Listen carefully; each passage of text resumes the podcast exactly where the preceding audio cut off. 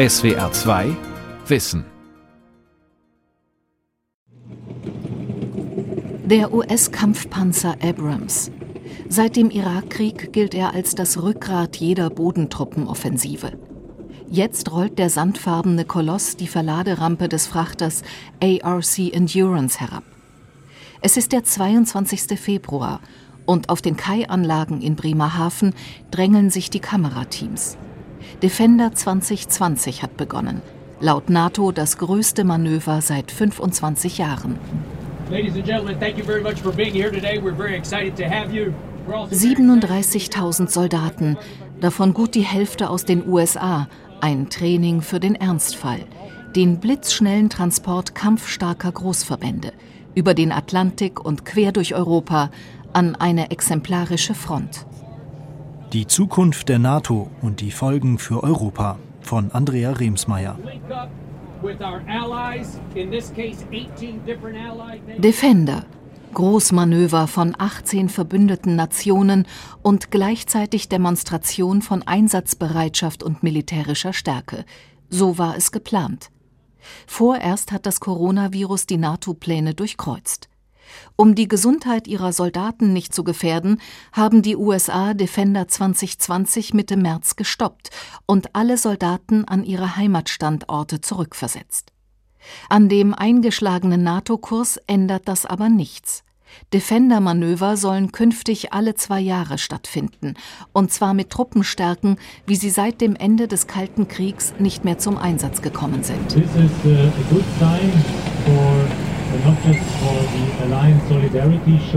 Solidarität, Zeichen setzen, gemeinsames Verteidigungsinteresse. Das waren die wortgewaltigen Formulierungen, mit denen am 22. Februar die ersten US-Soldaten auf den Kai-Anlagen von Bremerhaven begrüßt wurden. Das Ziel des Verlegemanövers blieb dagegen in dem Medienbriefing unerwähnt.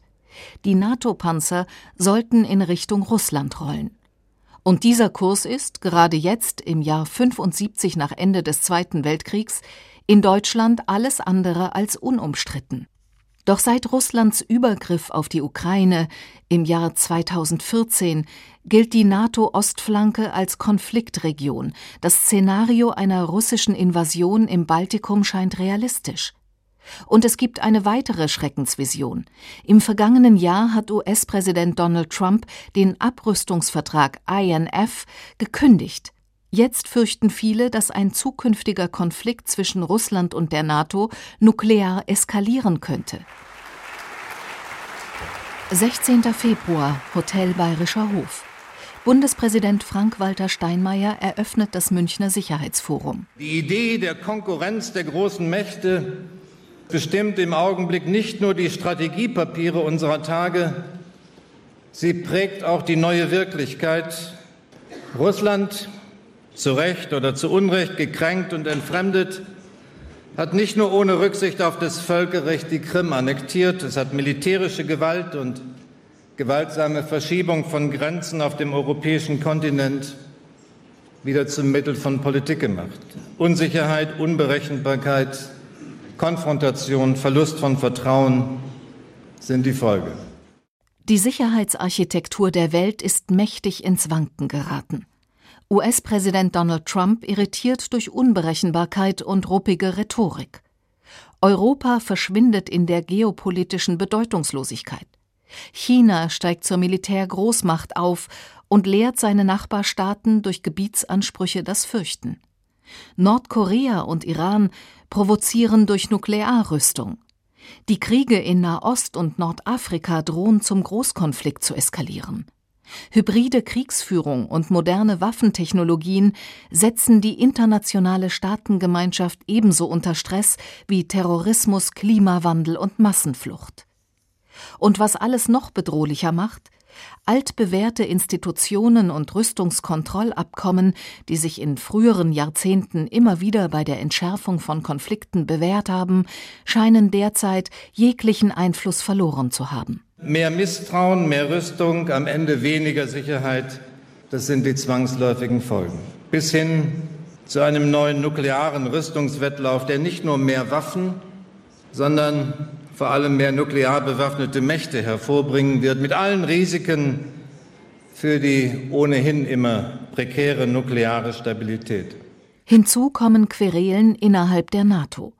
Präsident Trump hat die NATO als obsolet bezeichnet und Zweifel über das gesät, was seit 70 Jahren ihre Grundidee ausmacht, dass die USA den europäischen Bündnispartnern im Verteidigungsfall zur Hilfe kommen. Der französische Präsident Emmanuel Macron hat die Spaltung weiter vorangetrieben. Er diagnostizierte dem führungslosen und zerstrittenen Bündnis den Hirntod und plädiert für eine europäische Verteidigungsarmee. Ist Defender 2020 der Kit, der das transatlantische Bündnis zusammenhalten soll? Ein wichtiges NATO-Manövergebiet erstreckt sich in Estland, dort, wo sich die kleine Baltenrepublik eine 270 Kilometer lange Grenze mit Russland teilt. Die USA mit ihrer exorbitanten konventionellen und nuklearen Schlagkraft können die Atommacht Russland in Schach halten. Das ist die Linie im estnischen Verteidigungsministerium. Denn die Angst vor einer Invasion aus Russland ist in Estland allgegenwärtig, berichtet Verteidigungsminister Jüri Luik. Gerade deshalb hält er von Präsident Macrons Idee einer europäischen Verteidigungsarmee nicht viel. EU as such has a very limited military force. Die militärische Stärke der EU ist sehr begrenzt. Da sollten wir uns nichts vormachen. Um uns eine europäische Armee leisten zu können, müssten wir immens investieren. Und ich glaube, kein europäischer Staat wäre bereit, so einen Haufen Geld für bewaffnete Streitkräfte auszugeben. Viele Staaten erfüllen ja nicht mal das 2-Prozent-Ziel der NATO. Und das ist ja nun wirklich nicht so viel. Dieser Seitenhieb geht auch an Deutschland. Die Bundesregierung hat zugestimmt, ihre Verteidigungsausgaben auf gerade mal 1,5 Prozent des deutschen Bruttoinlandsprodukts zu erhöhen. Und das auch nur nach heftigen Verbalattacken von Donald Trump. Damit ist Deutschland nicht allein. Im Jahr 2018 haben nur sieben der 29 NATO-Staaten die gemeinsam vereinbarte 2-Prozent-Zielmarke erreicht, darunter die USA und alle baltischen Länder. We believe that wir glauben, dass die Stärke der EU immens von unseren Alliierten abhängt. Darum sollten wir mit unseren amerikanischen Bündnispartnern zusammenarbeiten. Wir sollten unsere Alliierten nicht aufgeben. Manöver abhalten, aufrüsten, militärische Stärke zeigen. Nach der Krim-Annexion im Jahr 2014 hat sich die NATO auf die altbewährte Abstreckungsstrategie besonnen. Die westlichen Nachbarländer Russlands begrüßen das, berichtet Martin Hurt, Experte für NATO- und EU-Angelegenheiten in dem estnischen Think Tank Internationales Zentrum für Verteidigung und Sicherheit. Sich sicher fühlen, beschützt sein, das ist sehr wichtig für uns. Gehen Sie nach Finnland, Norwegen, nach Lettland, Litauen, Polen oder weiter nach Süden. Ein Nachbar von Russland zu sein, das hat einen starken Einfluss auf dich. Estland warnt seine Bündnispartner schon lange vor dem Expansionswillen Moskaus. Der kleine Baltenstaat selbst ist schon im Jahr 2007 Opfer eines hybriden Angriffs geworden. Hacker, mutmaßlich aus Russland, legten die Server von Parlament, Ministerien und Medien lahm. Ein Jahr später, während des Fünftagekriegs um Südossetien, rollten russische Panzer in Nordgeorgien ein. Doch erst nach der Krim-Annexion, beklagt der estnische Sicherheitsexperte Hurt, nahm die NATO das Risiko einer russischen Invasion im Baltikum ernst. In Warschau während des NATO-Gipfels im Juli 2016 haben die Staatsoberhäupter endlich beschlossen, Kampfeinheiten in Estland, Lettland, Litauen und Polen zu stationieren. Das geschah, um Russland zu zeigen, das NATO-Gebiet beginnt hier. Und der Angriff auf einen Mitgliedstaat bedeutet den Angriff auf alle. Genau deshalb sind die Kampfverbände multinational besetzt. Die Beistandsinitiative Enhanced Forward Presence ist die eine Antwort der NATO auf die verschärfte Bedrohungssituation. Die Verbesserung der Reaktionsfähigkeit ist die andere.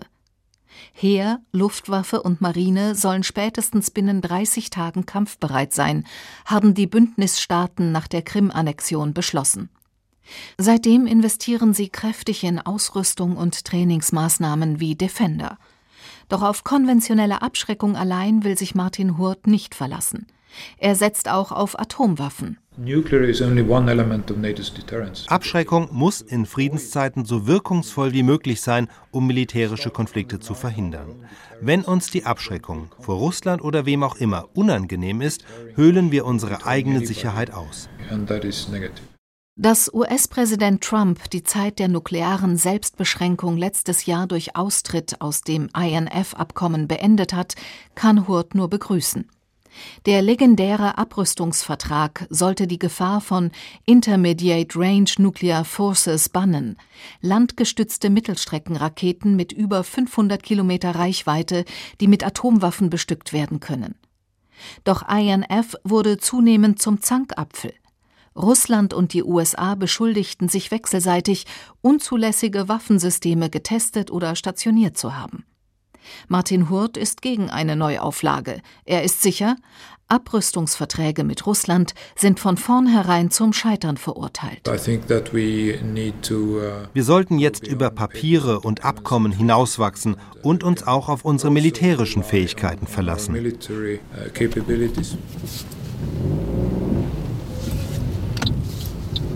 Den Kofferraum voller Banner und Flyer macht sich der Friedensaktivist Eckhard Lenz auf den Weg nach Bremerhaven. Die Anlandestelle für schweres Militärgerät aus den USA ist in diesem Frühjahr ein Zentrum der Friedensdemonstrationen. Das, was wir in den 70er und 80er Jahren als Wettrüsten äh, bezeichnet haben, droht für die nächsten Jahre bzw. ist schon im vollen Gang. Und das ist nicht gut für die Menschheit, weder im Osten noch im Westen noch im fernen Osten. Lenz ist ehrenamtlicher Sprecher des Bremer Friedensforums, eines von Dutzenden Aktionsbündnissen, die deutschlandweit gegen die alte neue Abschreckungsstrategie der NATO aufrufen. Er protestierte gegen die Doktrin der nuklearen Abschreckung, gegen den NATO-Doppelbeschluss über die Stationierung von US-amerikanischen Mittelstreckenraketen in Westeuropa und gegen Ronald Reagans Raketenabwehrprogramm SDI. Doch es kam anders als befürchtet. Der Kalte Krieg endete nicht in der nuklearen Eskalation, sondern mit dem Zusammenbruch der überrüsteten Sowjetunion und der Auflösung des Warschauer Pakts. Damals rechnete Friedensaktivist Eckhard Lenz fest damit, dass auch die NATO sich auflösen würde. Das ist geschichtlich anders gelaufen. Es hat interessierte Kreise in den USA und Gesamteuropa gegeben, die NATO am Leben zu halten. Und diese NATO mit ihrem immensen äh, Verwaltungsaufwand braucht natürlich auch eine Existenzberechtigung. Und da äh, kamen natürlich die Ereignisse in und um die Ukraine und die Krim äh, wie gerufen. Das wird heute als Argumentation ja benutzt, dass das mit einer der Anlässe ist für diese riesige Militärübung. Der Westen sei alles andere als unschuldig an der konfrontativen Politik, die der Kreml heute betreibt, ist Lenz überzeugt. Mit Milliardensummen habe er die antirussische Bürgerbewegung in der Ukraine gefördert, was später zuerst zum Massaker auf dem Kiewer Maidanplatz und dann zu Krim-Annexion und Ostukraine-Krieg führte. Heute braucht es erneut Milliardensummen, um die erzürnte Militärmacht Russland in Schach zu halten. Lenz hofft auf eine rege Teilnahme an der Friedensdemonstration. NATO-Großmanöver wie Defender markieren für ihn das Ende einer langen Entspannungsära, in der sogar die Hoffnung auf eine atomwaffenfreie Welt nicht mehr utopisch erschien. Sie begann im Jahr 1987, als Ronald Reagan und Michail Gorbatschow nach jahrzehntelangem Rüstungswettlauf ihre Unterschriften unter das Abrüstungsabkommen INF setzten. Zwei Jahrzehnte später kehrte das Abrüstungsthema prominent auf die weltpolitische Agenda zurück. Global Zero, die Vision von der Abrüstung sämtlicher Nuklearwaffen, von Barack Obama in leidenschaftlichen Reden beschworen, brachte dem damals frisch gewählten US-Präsidenten den Friedensnobelpreis ein. Seitdem hat die US-Politik eine rasante Kehrtwende gemacht. Lenz glaubt zu wissen, warum. Eine Studie der Beratungsgesellschaft Alex Partners hat ergeben, dass die Hauptprofiteure der gesteigerten Rüstungsausgaben US-Konzerne sind. Und diese sind nicht die einzigen, die an dem Sicherheitsbedürfnis der Europäer verdienen. Bremen ist auch einer der führenden Rüstungsstandorte, wo mindestens 4.000 bis 5.000 Arbeitsplätze direkt von der Rüstungsindustrie abhängig sind. Und natürlich haben die Firmeninhaber ein großes Interesse, ihre Materialien weiter auf den Markt zu werfen. Das ist ein todsicheres Geschäft. Die NATO und ihre Rückbesinnung auf die Abschreckungsdoktrin todsicheres Geschäft für die Rüstungsindustrie oder überfällige Maßnahme der Landesverteidigung. In Deutschland, wo die schlecht ausgerüstete Bundeswehr derzeit viel Häme einstecken muss, gehen die Meinungen darüber weit auseinander.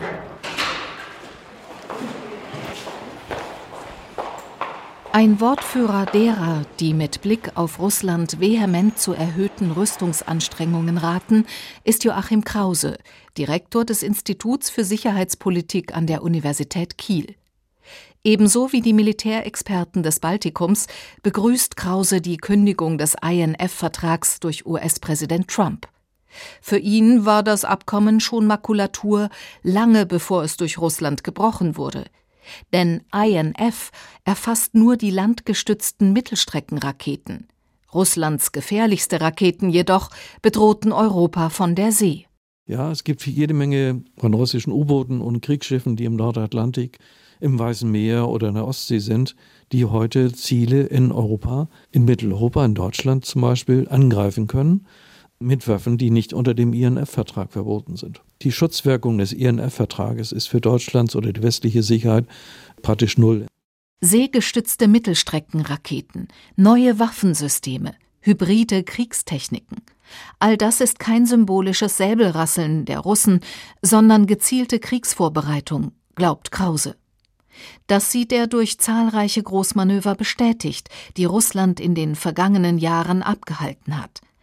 SAPA 2017 beispielsweise fand mit Zehntausenden Soldaten auf russischem und weißrussischem Territorium statt, direkt an der Ostgrenze der Europäischen Union. Die russischen Streitkräfte sind heute in der Lage, erfolgreich eine Invasion der baltischen Staaten oder Polens vorzunehmen.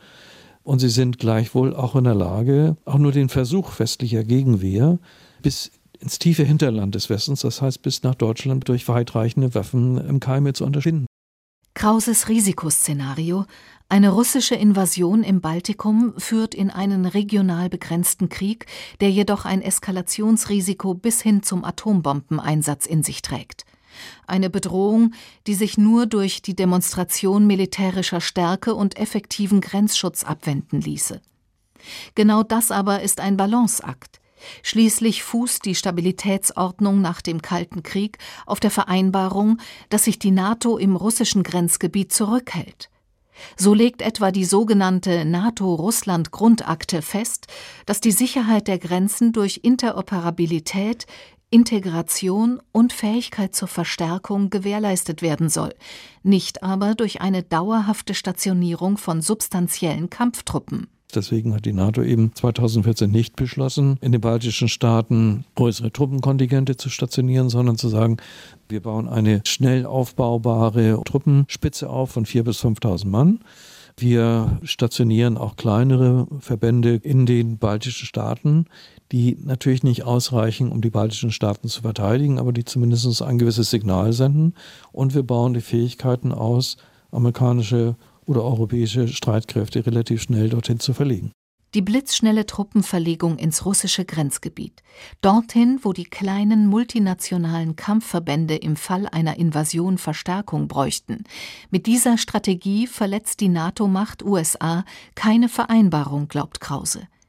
Und das macht den Militärexperten zu einem vehementen Befürworter von Großmanövern wie Defender. Denn wir wären nicht in der Lage, Mittelosteuropa zu verteidigen. Wahrscheinlich wird die Bundeswehr gerade mal in der Lage sein, sich ein oder zwei Tage zu verteidigen. Und die Franzosen haben auch kein so großes Potenzial mehr und die Briten auch nicht. Die Polen sind etwas besser gerüstet, äh, aber ansonsten hat die NATO nicht viel zur Verfügung. Allerdings ist Russland beileibe nicht das einzige Problem der NATO, und die Balten sind nicht die einzigen NATO-Staaten, die ihre Sicherheit durch einen Erzfeind bedroht sehen.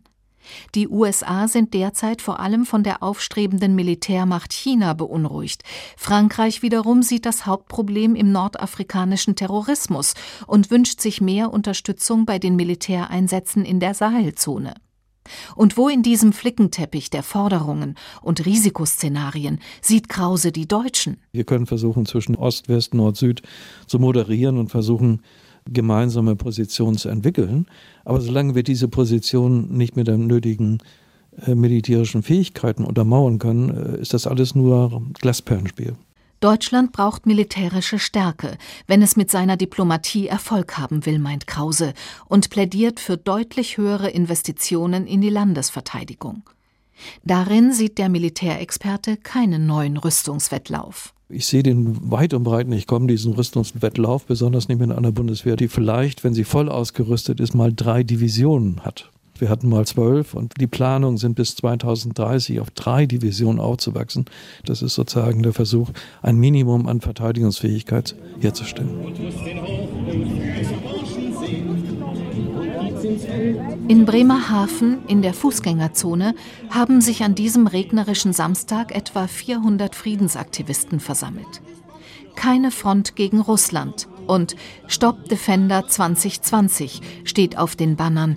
Am Rednerpult steht Barbara Heller vom Bremer Friedensforum. Sie warnt vor der Rückkehr des Feindbilds Russland, ein Feindbild, wie es der Sicherheitsexperte Joachim Krause beschwört. Der Direktor des Instituts für Sicherheitspolitik der Uni Kiel schreibt im Berliner Tagesspiegel, das militärpolitische Kalkül Moskaus zielt darauf ab, wieder einen erfolgreichen Angriffskrieg in Europa möglich werden zu lassen. Die Uni Kiel bekam übrigens in den letzten Jahren Drittmittel in Millionenhöhe von NATO und deutschem Verteidigungsministerium überwiesen. Die Vorstellung eines russischen Angriffskriegs gegen einzelne NATO-Staaten erscheint der Bremer Friedensaktivistin mehr als unplausibel. Ihre Vermutung? Hinter dem vorgeschobenen Szenario einer Invasion im Baltikum stehen das geopolitische Machtkalkül des Westens und die Interessen der Rüstungsindustrie. Ein Krieg gegen die baltischen Staaten wäre völlig irrational für Russland.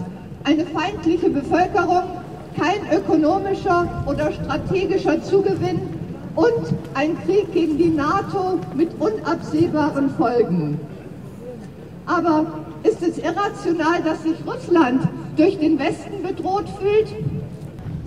Die USA, die EU und die NATO haben ihre Zusage, sich keinen Meter weiter auf die russischen Grenzen zu bewegen, vielfach gebrochen. Heute ist Russland umzingelt von 17 NATO-Mitgliedstaaten. Der Westen ist Meister im Messen mit zweierlei Maß. Führt der neue NATO-Kurs des Abschreckens und Aufrüstens die Welt in ein neues Wettrüsten? Spezialisiert auf heikle Fragen wie diese ist der Politologe und Historiker Max Mutschler vom Bonn International Center for Conversion, kurz BIC, eines der fünf führenden deutschen Friedensforschungsinstitute. Mutschler ist Mitautor des globalen Militarisierungsindex 2019, den das BIC jährlich erhebt. Die gerade erschienene Studie vergleicht die Verteidigungsausgaben der verschiedenen Staaten. Und sie zeigt, Tatsächlich wird derzeit fast überall in der Welt aufgerüstet. Die Staaten, die da wirklich zu Buche schlagen, sind insbesondere die USA, es sind aber auch die Staaten der EU und auch China dürfen wir in dem Zusammenhang nicht vergessen.